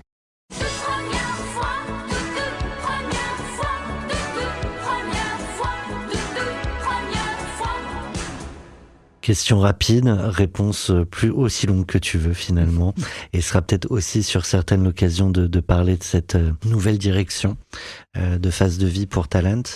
Euh, ta dernière nuit blanche, Ça c'est pas la première, c'est la dernière. ouais. Si tu veux, ça- c'est c'est assez fou parce que je me disais pendant genre 10 ans d'entrepreneuriat, je crois que ça m'est pas arrivé une seule fois de rentrer chez moi en ayant vraiment peur pour mon avenir ou peur pour le- la, la situation de ma boîte. J'ai eu des périodes un peu tricky, mais mais là, sur ces derniers mois, ouais, il y a euh, deux trois soirs où je suis rentré chez moi où j'avais le cerveau qui qui continuait à réfléchir à la nuit en me disant euh, Est-ce que j'ai le bon plan? Est-ce que ça va le faire? Donc ouais, c'était plutôt récent. Ton premier recrutement foiré? Ah, ça c'est une bonne question. Euh, oh là là, j'en ai fait hein, des recrutements foirés. hein. Mon Dieu, quand j'ai démarré, euh, quand j'ai démarré ma première boîte, donc Urban Linker, euh, dans les petits locaux, on avait euh, un sous-sol euh, qui était prêté par mon oncle. Là, j'ai commencé à faire des recrutements et il y a des gens qui ont fait des allers-retours euh, très rapides. Ils n'ont pas fini leur période d'essai? Non, ils n'ont pas fini. Est-ce que tu as compris pourquoi? Ouais, je pense que j'étais très euh, orienté feeling. Euh, j'étais pas du tout structuré dans mon dans mon approche de recrutement. Soft skills, hard skills, je savais pas ce que c'était. Je crois que même la culture entreprise, je savais pas ce que c'était à l'époque pour te dire, tu vois. Donc comme quoi, on apprend tout ça. C'est bien de le reconnaître. Dernière conquête. Euh, c'est- C'est-à-dire, Conquête féminine. évidemment, j'ai pensé à la même chose. C'est ma femme. Il y a huit ans. évidemment. Je parlais professionnellement, ouais. Bien sûr. Euh, pendant les 2-3 ans là où j'étais euh, disponible, je me suis quand même bien amusé à, à investir dans certaines boîtes, à coacher quelques CEO et à me retrouver donc à certains boards aussi, sur des marchés qui étaient très différents de ce marché RH dont j'ai l'habitude, où j'ai passé toute ma vie. Et ça, c'était vraiment, vraiment intéressant. Première levée de fonds. Première levée de fonds, c'était euh, deux mois après le lancement de Talent. Euh, c'était euh, une levée de 2 millions en Sur, BSAR. sur Banniker, il n'y avait jamais eu de levée de fonds? Euh, donc c'était c'est 2 millions en BSAR. C'était à l'époque, en 2015, c'était la plus grosse levée BSAR, je crois, euh, en France. Et c'était la première fois qu'il y avait des fonds d'investissement, des VC, qui, qui acceptaient de signer ce document qui, qui était très chelou pour eux. C'est vrai que c'est un peu moins adapté au VC, plutôt au business angel, mais pourquoi pas? Tu peux expliquer? Parce qu'en fait, euh, tu sais, c'est pas une augmentation de capital, c'est pas un... En fait, on, on souscrit à des options d'action quand on fait une, une BSAR. Ça vient d'un modèle fut- C'est américain. une future augmentation de capital. Effectivement, le modèle américain, c'est SAFE. Et ce SAFE, ça permet effectivement de souscrire plus tard à une valorisation qui n'est pas déterminée euh, à l'instant T. Donc, pour pouvoir ouais. aller plus vite, avec associé potentiellement un, un discount, normalement, sur la, sur la future valorisation, puisque tu prends un risque quand même de mettre le cash. qu'on appelle du quasi-equity. L'equity, c'est la prise de participation. Quasi-equity, bah, c'est quelque chose qui est intermédiaire, mais qui est quand même pas une dette, contrairement aux obligations convertibles, puisque ce n'est pas remboursable. Alors que l'obligation convertible, ça va être l'équivalent, mais qu'on peut choisir de rembourser ou de transformer en action. Les BSR, ils sont censés se transformer en action, soit au bout d'un certain temps, soit lors d'un événement de- d'augmentation de, capital futur. Qu'est-ce que t'expliques bien? Ah, J'aurais dû être prof. Ou avocat. Euh, Premier ou dernier, euh, dans tous les cas, plus important, coup de culot. Oh là là, j'en ai un en ce moment, mais je peux pas en parler. Attends, je vais t'en trouver un autre. Ah, mais du coup, on a envie de le ah savoir. ouais, là. là, ça me démange. non, non, je peux pas t'en parler de celui-là. Dans trois mois, peut-être. De- dernier doute. Pff, Plein dedans. ouais, on est en plein dedans. Enfin, jusqu'à fin d'année. Depuis, depuis janvier, là, on, on a enfin les fruits d'un d'un gros travail. Donc, euh, je me sens un petit peu moins sur la zone de doute que, que la fin d'année dernière. Et premier client euh, signé dont, dont- dont tu es fier et qui n'était pas un, un ami Écoute, euh, quand on a commencé Urban Linker, au tout tout début, le, la tech c'était à peu près le seul marché où ça, où ça a commencé à recruter parce que c'était la crise financière et que les autres boîtes c'était une catastrophe. Et je me rappelle que nos premiers clients ça a été Bazar Chic et euh, qui était un, tu vois, tu te rappelles? Je me rappelle Bazar Chic. et, euh, et, et en fait, peu après, j'ai j'ai recruté pour My Major Company. Je me suis fait très pote avec un des fondateurs, Simon. Et, et là, on a commencé à créer un groupe de potes et on a été une sorte de promotion à ce moment-là, 2008-2009, où il y avait Céline Lazorte, il y avait euh, euh, Richard de French Web. On était quelques-uns comme ça, peut-être une quinzaine, une vingtaine à se retrouver et à boire des, des apéros le soir et se raconter nos vies. Avant qu'on aborde la dernière ligne droite de cette émission et, et les prochaines rubriques, c'est le moment de poser les questions maintenant ou de se taire à jamais sur ce qu'on voulait aborder sur la boîte. Olivier, je te vois réagir. Oui, ben moi, non, mais c'est vrai que le- tout ce ce marché qu'on qualifie parfois un peu de HR tech, mais HR tech, enfin au sens employé aussi, parce que les HR, c'est parfois du côté des DRH, du côté des, du côté après des, des recruteurs. Et, euh, et comme tu disais toi-même d'ailleurs que vous n'avez pas forcément beaucoup de vision sur la, rétention des salariés après, qui est plutôt liée au RH au sens euh, interne ou la culture d'entreprise. Mais du coup, dans cet espace global, qui, qui penses-tu va Euh, si on peut citer certains de tes concurrents et, au-delà de toi, qu'est- qu'est-ce qui va pouvoir révolutionner ou vraiment rester à long terme et, marquer ce marché Qui sont ceux qui ont une proposition de valeur qui t'intéresse Déjà, si tu veux, c'est un marché qui est complexe. Souvent, il y a des, des, des VC qui vont pas sur ce marché de la HR Tech parce qu'en fait, c'est un marché où les, les frontières, elles sont, elles sont très bizarres, elles sont très floues. Il y a plusieurs piliers dans ce marché. Donc, tu as le recrutement, il est déjà divisé par plusieurs piliers, l'acquisition de candidats, le- les process de recrutement, le onboarding, machin, etc. Et puis, tu as toute la partie admin, euh, toute la partie euh, paye, toute la partie euh, Gestion de formation, carrière. gestion de carrière, enfin il y en a plein. Et en fait, si tu veux, il n'y a pas eu de, de frontières très claires, c'est-à-dire que tu as des boîtes qui ont commencé sur un euh, palier, sur un, pilier, et ensuite ils grappillent sur le second, puis là, et puis on se demande est-ce que ce pilier il a du sens, est-ce qu'il en a pas, est-ce qu'il va? Donc c'est c'est très compliqué, tu vois, de. Sachant que la formation est aussi un peu dans, ce, dans cette, euh, Exactement. ce. Il Exactement. truc. Tu vois, mais on peut tout à fait se dire, est-ce que la formation, ça a du sens en soi en tant que telle? Est-ce qu'il faut qu'elle soit intégrée à un ATS Est-ce qu'il faut qu'elle soit intégrée à un, un outil d'admin? Est-ce que comment, pourquoi? Euh, Donc en fait, si tu veux, euh, il y a, euh, c'est un marché qui commence à se, à devenir mature. Évidemment, euh, sur la partie recrutement, il y en a un qui qui prend le- un maximum de la valeur, c'est LinkedIn. Euh, Parce qu'il arrive à faire en sorte de regrouper le monde entier sur une seule et unique plateforme euh, qui gère euh, du contenu, euh, du recrutement, euh, des mises en relation business. Enfin bref, il y a, y a, y a un, pool qui est très central. Et ensuite, à côté de ça, il y a euh, des leaders sur les différents petits marchés, ATS, euh, admin RH, etc. Il n'y a aucun acteur qui a essayé de, de tirer le fil depuis euh, la recherche euh, du candidat idéal jusqu'à sa gestion. euh. Écoute, il y a des gens qui ont des... La plupart non, la plupart c'est des spécialistes. Euh, nous on l'est. Après, il y a des gens qui ont réussi et qui sont à différentes échelles, qui ont une approche originale. Tu vois, Jérémy de, de Welcome to the Jungle, un mec avec qui je discute souvent, tu vois. Lui, il a eu une approche qui pouvait paraître très originale au départ. Parce que euh, il a créé un ATS, créé un job board, créé un média. Euh, voilà, c'est un mix un peu de tout. Quand il vend son, son produit, c'est un, un paquet avec plein d'options dedans. Euh, et au final, il a réussi comme ça à se faire une place sur le marché global de la marque employeur, ce qui est très bien, tu vois. Donc il y en a, je, je, sais, même pas s'il y a une, un to do en fait, tu vois. Il y a plein de façons de réussir différentes là-dessus. Dernier point que je voulais aborder, c'était euh, l'utilisation de l'IA chez Talent éventuellement, et puis plus largement sur le marché. euh, C'est un impact à peu près partout. Euh, comment vous, vous affrontez ça ou au contraire, vous le survalorisez?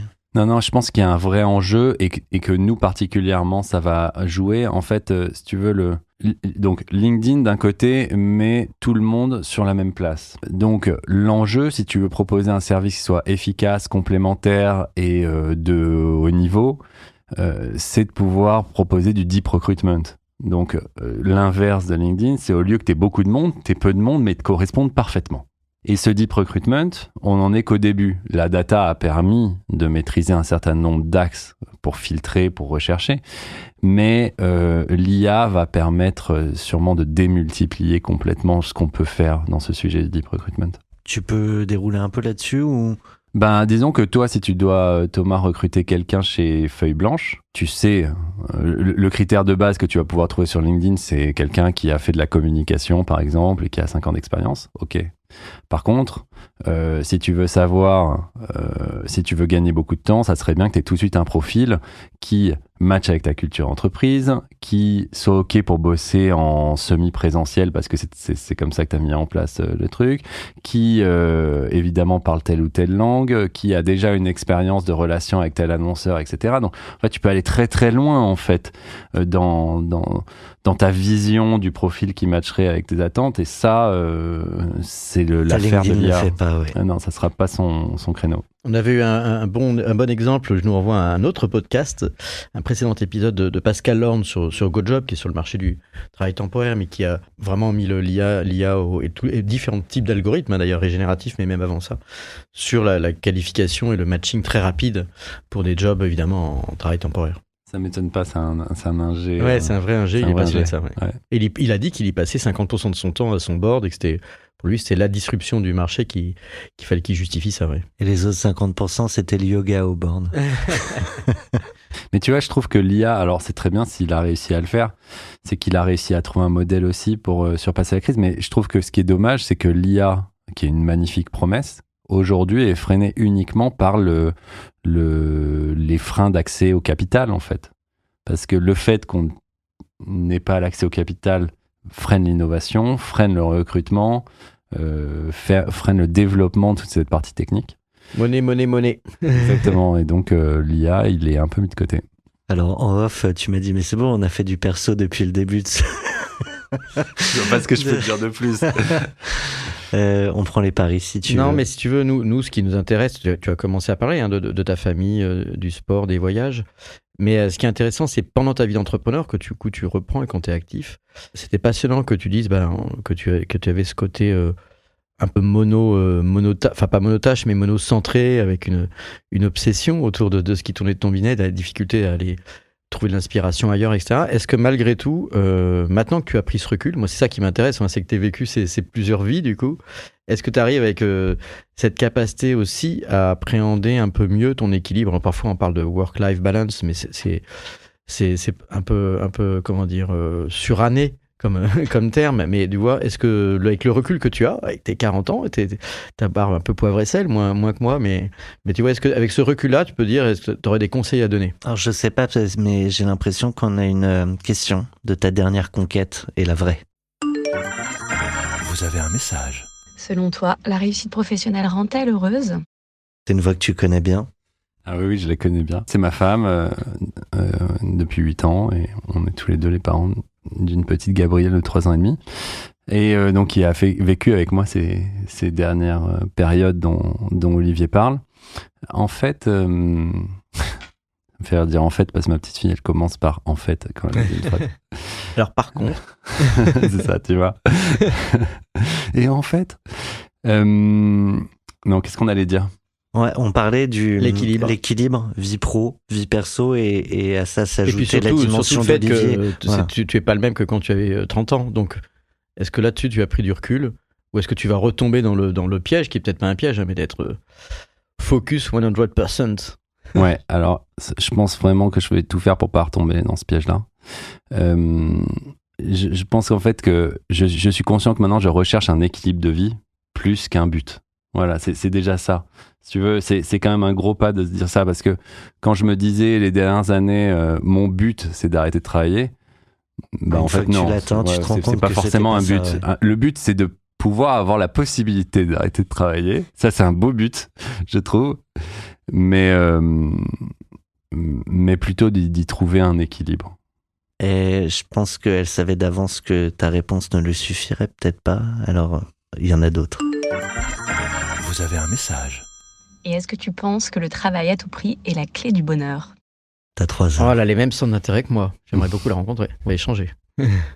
Non, mais euh, je pense qu'enfin on a beaucoup parlé entre nous. Je- enfin, c'est évident que le, le le travail en soi n'est qu'un paramètre qui t'aide à trouver cet équilibre-là, qui dans certaines périodes de vie prend plus de place que d'autres, et qui dans certaines périodes de vie t'apporte plus d'épanouissement que d'autres.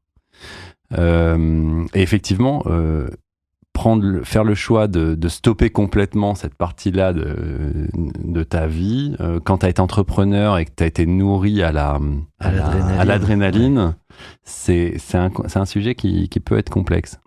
Mais qui a, somme toute, comme beaucoup d'expériences, un vrai intérêt. hein. Enfin, je suis très content de l'avoir fait. À refaire, je, je le referai. Parce que tu apprends, t'en apprends sur toi-même. Est-ce que tu crois pas que ne rien faire ou arrêter de travailler, c'est aussi quelque chose qui, qui demande un effort particulier? C'est-à-dire que parce que tu peux avoir euh, l'équivalent d'un burn-out, quoi, une sorte de burn-down, de- un vide. Moi, j'ai ressenti à Le certains moments. bore-out. Le burn-out, ah oui, le burn-out, c'est ça. J'arrive plus à trouver le, le terme. Mais qui, qui est, euh, moi, je l'ai ressenti à certains moments. euh, Je pourrais, le- c'est- pas mon podcast, mais il y a des moments dans ma vie où j'ai arrêté une tâche qui me prenait euh, X% de mon temps. Et d'un seul coup, grand vide. Le grand vide, ça peut être un truc d'ego, hein, parfois. C'est aussi bah, du lien social en moins, plein de choses différentes. Mais euh, donc je pense qu'il faut beaucoup de force, euh, une sorte d'énergie intérieure, une architecture. Ma, ma femme me dit mais t'es pas assez charpentier, du coup t'as besoin des béquilles des autres, etc. Tu devrais te contenter, tu vois, de, de couper l'herbe sur ta pelouse. Ouais, c'est c'est- c'est c'est vraiment un sujet profond. Hein. oui. C'est un sujet profond. D'alignement, euh, ouais. ouais, d'alignement avec soi-même. euh. C'est bizarre, t'as un sentiment d'enlever toute ta charge mentale et pourtant tu peux ressentir une forme de stress qui est différente. Mm. Tu parlais d'adrénaline. Euh, quand on est accro à l'adrénaline, euh, c'est rare qu'on on cherche pas des, dérivés, des dérivatifs pour aller la rechercher. Qu'est- Qu'est-ce que tu as mené, testé, tenté pour aller retrouver cette adrénaline pendant ce temps que tu t'étais autorisé? Bah, j'avais cherché un peu d'adrénaline, j'avais cherché aussi de la, de la gymnastique intellectuelle. Euh, bon, franchement, j'ai fait plein de trucs, mais un des trucs que j'ai en tête, c'est que je me suis mis à jouer de manière un peu plus professionnelle euh, au backgammon. Tu sais, tu connais ce Mhm, jeu qu'on a tous eu, euh, tu vois, quand on était petit? Bah, en fait, c'est un jeu qui, euh, au niveau euh, analytique, peut t'emmener très très loin. Et donc, du coup, j'ai commencé à, à faire un certain nombre de tournois. J'ai même fait les championnats de France. Tu vois, je me suis amusé Excellent. à faire ce genre de choses et à l'analyser, à essayer de retourner le sujet dans tous les, choses, dans tous les sens. Et c'est hyper intéressant parce que Mais il y a t'as une un vraie stratégie. Ah, il y a une C'est stratégie. c'est marrant parce que moi j'adorais ça quand j'étais petit. J'ai ja- j'ai jamais vu la dimension stratégique. Moi, Ah ouais, j'étais c'est pas les dames, un hein. câblé mais un peu, pour, euh, un pour peu ça, comme aux, ouais. éche- aux échecs, tu apprends un peu des entrées, des trucs et tu reconnais des schémas au fur et à mesure. Moi, bah, j'en ai pas fait autant que toi, mais je me suis rendu compte que le backgammon pouvait revenir. Il y a des gens qui jouent énormément. Après, ça repasse un peu. Enfin, en tout cas, moi, c'est ce que j'ai ressenti. Mais, euh, mais effectivement, c'est un, truc beaucoup plus. bah, je pense que ça fait partie de, de, de- question de concentration. Ouais. En fait, si tu veux, avant qu'il y ait la data, euh, le backgammon, euh, il y avait des mecs qui avaient des théories sur le sujet où ils savaient pas trop pourquoi ils étaient meilleurs que d'autres. Là maintenant, euh, chaque coup, c'est un jeu fini le backgammon. Mhm. Donc chaque coup, euh, il y a une analyse euh, de l'ordinateur qui peut te dire que il faut mieux faire ça que ça, tu vois. Donc tu as des analyses euh, hyper profondes hein, sur le sujet. Et, euh, et puis euh, quand tu vois euh, des champions, euh, c'est c'est assez impressionnant. Et, et dont, dont les théories peuvent être euh, extraites du backgammon pour s'appliquer à la vie. Euh, Je pense qu'il y a une chercher l'universel. Ah, a- dans la philosophie, là, Ouais. c'est bien. C'est notre petit moment.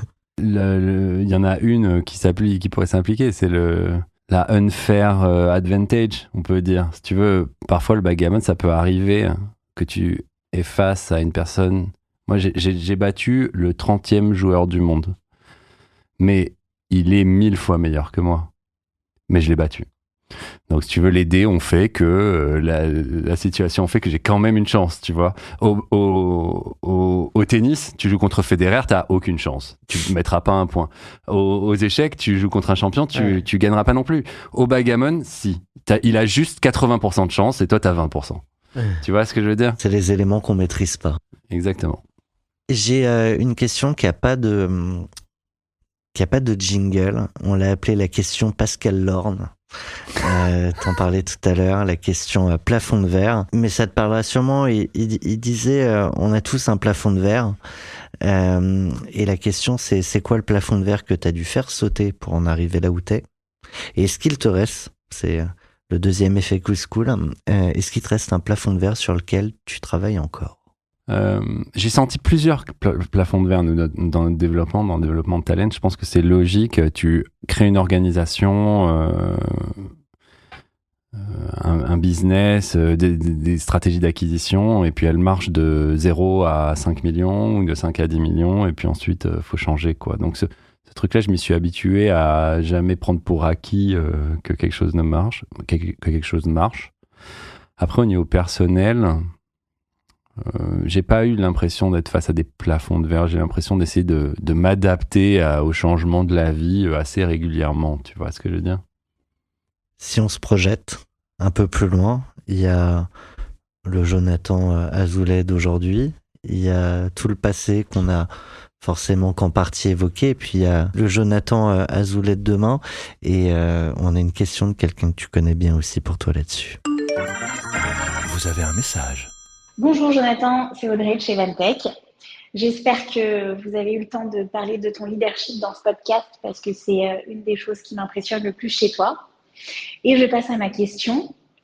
Ma question est la suivante. Voilà, depuis 2009, tu navigues dans l'univers du, du HR qui est un univers qui est connu pour être compliqué parce que euh, cyclique et euh, dépendant de la macroéconomie. Est-ce que tu songes un jour à changer de secteur et si tu envisages une prochaine aventure, dans quel secteur tu la monteras? Merci Audrey, pour cette question. Super intéressant. Évidemment, euh, franchement, euh, je pense que hum, après mon aventure talent, euh, je dirais probablement au revoir au, marché des HR. Fait un- quand même un gros tour.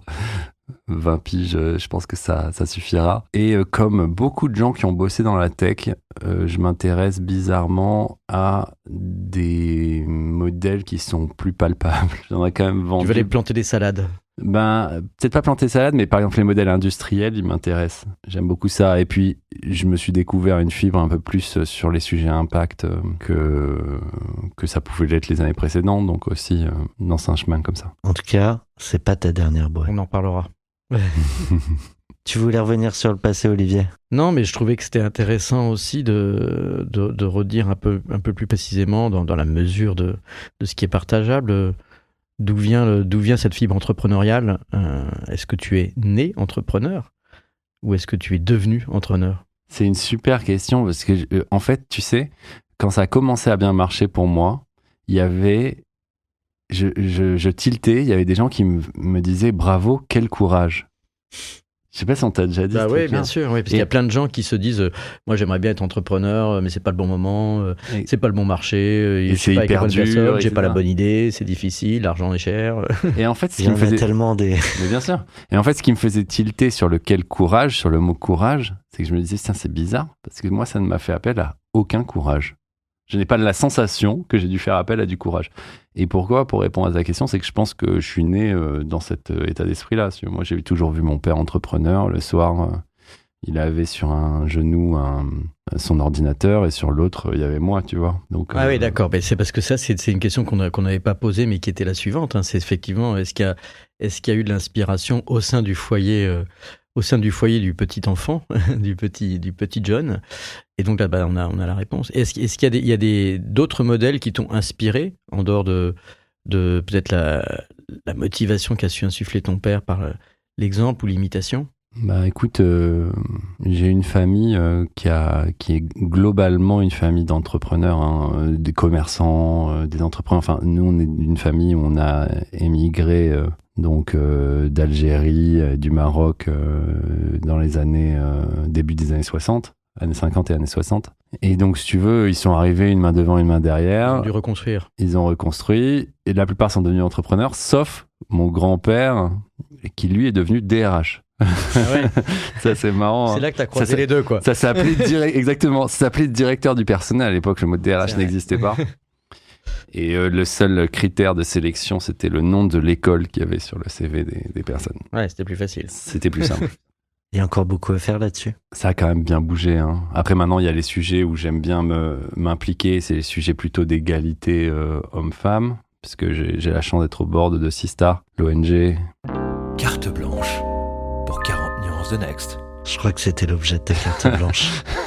La carte blanche, tu vois, c'est ce, ce petit moment où tu, on, te, on se tait, on ferme notre bouche et on te laisse justement bah, pouvoir défendre un sujet, quel qu'il soit, euh, associatif, politique, euh, d'engagement social, etc., ou, autre qui te tient à cœur, euh, en articulant ton raisonnement comme tu le préfères et comme tu le souhaites.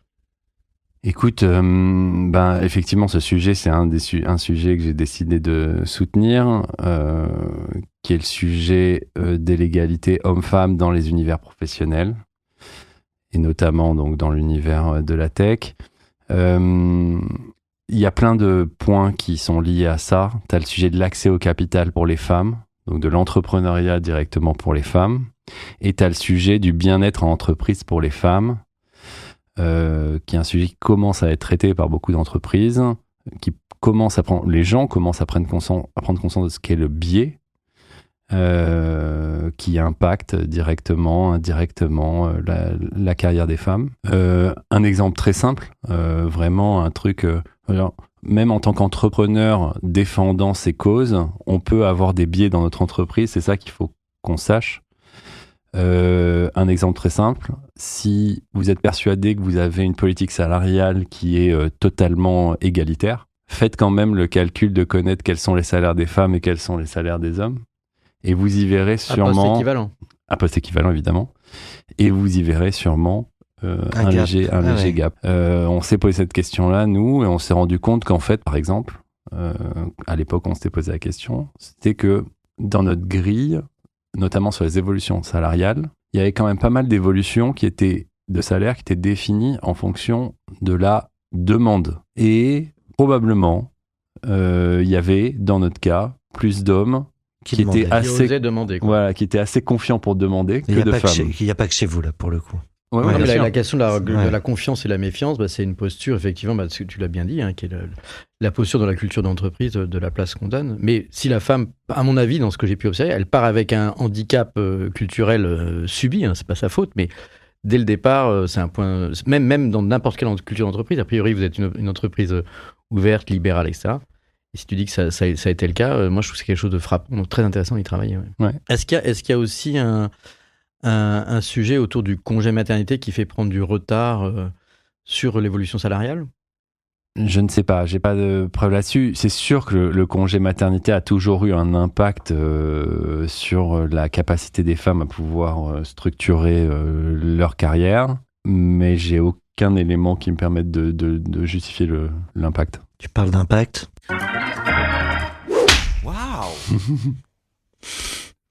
La claque. Parce Ça, que c'est un sou- moment d'impact. ouais. Alors bon, je crois que tu, tu as déjà bien parlé d'une- bonne claque euh, professionnelle dans la- les difficultés entrepreneuriales que tu as pu rencontrer avant de te remettre en selle sur Talentio. Mais tu vois, les- la- tout ce qui nous intéresse, c'est au- au-delà de, bah, de ton caractère très positif, euh, et c'est souvent le cas hein, d'une des entrepreneurs qui parlent en bien, parfois peut-être parfois trop en bien, et qui ont, peuvent avoir du, mal à, parler des, problèmes qu'ils ont eu. Alors toi, tu n'as pas, eu ce problème. Est-ce qu'il y a une claque en particulier, professionnelle ou personnelle, que tu pourrais mettre en avant pour euh, démontrer qu'effectivement, un- c'est pas toujours un chemin facile, mais que l'important, c'est de s'en relever? Écoute, euh, euh, ben la claque, c'est celle que qu'on a vécue en 2023. Je veux dire, on a fait une restructuration énorme. On a dû, on est passé à côté d'un mur qui est arrivé. On a, on l'ensemble de la stratégie de la boîte. Euh, on a réduit la voilure énormément. Enfin bref, euh, c'est pour moi, ça restera, je pense, toute ma vie cette année-là qui a été la- l'année euh, critique là-dessus. Après. j'ai l'impression qu'il y a toujours eu ce besoin de montrer que ça va bien, déjà dans le sujet de la relation client peut-être, ou de la relation investisseur. Franchement, je pense que je suis sorti complètement de ce truc-là. Je m'en- je m'en fous complètement. Donc tu- tu dis plus les choses telles qu'elles sont. Ouais, enfin, ça, il n'y a pas de, enfin voilà. euh, Avec l'idée que c'est la vie normale d'une boîte? mais il y a plus d'intérêt à échanger. Je veux dire, Le boulot de CEO est un boulot euh, qui, crée- qui génère une solitude euh, énorme, qui génère beaucoup de frustration. Et, euh, et je pense que on- une des, un des moyens de le surmonter, c'est de réussir à avoir du retour d'expérience d'autres CEO, de l'échange sincère, quoi, tu vois. Et en ça, est-ce que tu participes toujours euh, à des dans des organisations telles que le Galion ou d'autres? Ouais, que- qu- Qu'est-ce que tu trouves comme, euh, comme plaisir et intérêt? Bah, le Galion, il y a un vrai euh, où je me suis beaucoup euh, impliqué.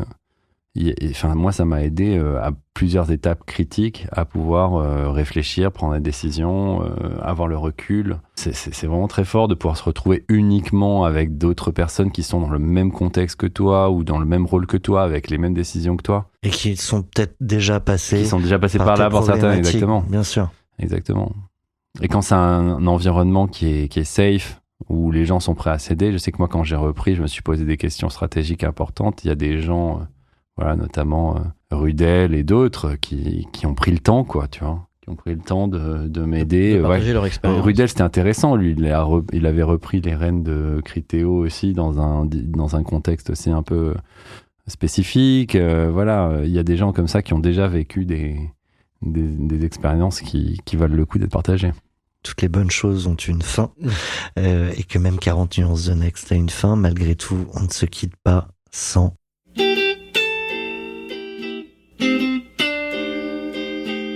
Rubrique Sista que tu as évoquée tout à l'heure.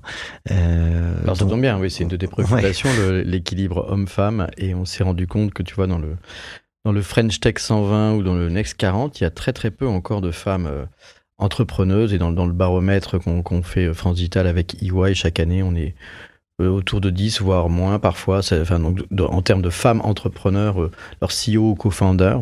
Euh, D'ailleurs, je dois dire que dans le portefeuille 2050, on a refait les calculs, on est à 50-50.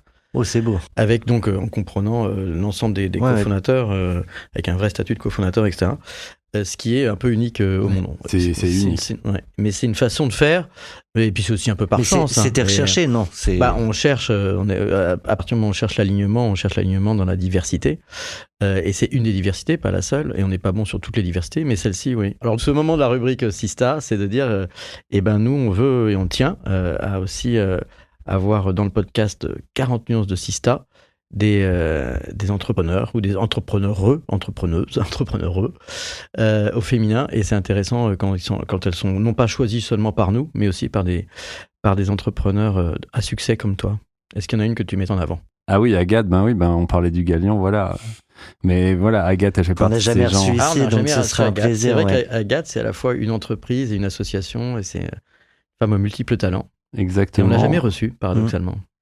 Bah tu pourrais, hein, je pense que Bah ça voilà. serait très intéressant et Bah, ça c'est- serait très L'idée, inspirant. l'idée, c'est justement de l'inviter, hein, grâce à toi, et même de te, de, de- de te permettre de lui poser une question. Ben, en fait, si tu veux, Agathe, c'est la personne pour moi qui a le mieux euh, suivi et compris le, la définition de ce qu'est un entrepreneur. Parce que vraiment, elle les côtoie au quotidien depuis des années. Elle nous a vus euh, nous développer. C'est là quand le Galion a démarré, on était tous euh, à un stade très très précoce. Et puis maintenant, il y a euh, des exités, des gens qui ont remonté des bois, des gens qui sont devenus investisseurs. Enfin, il y a de tout. Donc elle a vu les évolutions et je pense que la meilleure question qui pourrait aider les auditeurs, ça serait lui demander pour elle, c'est quoi la définition de l'entrepreneur? Eh ben, on va lui demander. Question Ben ouverte. voilà. Question ouverte. Peux pas répondre par oui ou par non. Elle va être obligée de développer. Un immense merci, Jonathan. Avec grand plaisir Thomas, merci à toi Olivier. Merci Jonathan d'avoir été aussi franc. Merci pour votre écoute. 40 nuances de Next vous fait vivre chaque semaine les coulisses des plus grandes réussites de la tech française. Vous pouvez donc nous laisser des petites étoiles sur vos plateformes préférées ou un commentaire. Et bien sûr, vous abonner pour ne manquer aucun épisode.